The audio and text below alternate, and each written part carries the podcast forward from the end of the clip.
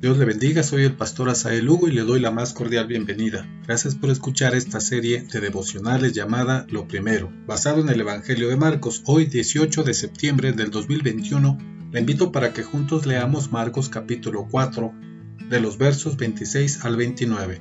Dice la Biblia, Decía además, así es el reino de Dios, como cuando un hombre echa semilla en la tierra y duerme y se levanta, de noche y de día, y la semilla brota y crece sin que él sepa cómo, porque de suyo lleva fruto la tierra, primero hierba, luego espiga, después grano lleno en la espiga, y cuando el fruto está maduro, enseguida se mete la hoz, porque la ciega ha llegado.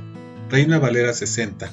Otra versión del mismo pasaje dice, Decía más, así es el reino de Dios, como si un hombre echa simiente en la tierra, y duerme y se levanta de noche y de día, y la simiente brota y crece como él no sabe, porque de suyo fructifica la tierra, primero hierba, luego espiga, después grano lleno en la espiga, y cuando el fruto fuere producido, luego se mete la hoz, porque la ciega es llegada.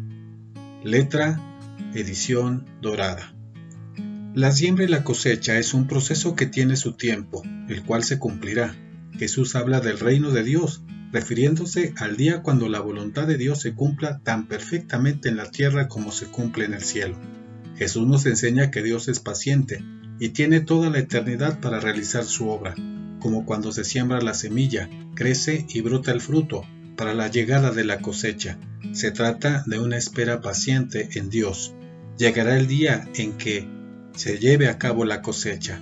Será el día para recolectar los frutos buenos. La cizaña y la hierba serán destruidos. El tiempo se cumplirá con la perfección que caracteriza al Creador. ¿Cuáles son las enseñanzas para nosotros en este día? A pesar de la desobediencia humana y la rebeldía, el plan de Dios sigue adelante. El Señor es misericordioso y demuestra con paciencia el avance del reino. Nada puede detener el plan de Dios, Debemos tener esperanza y dejar todo en sus manos. Esperemos en Dios.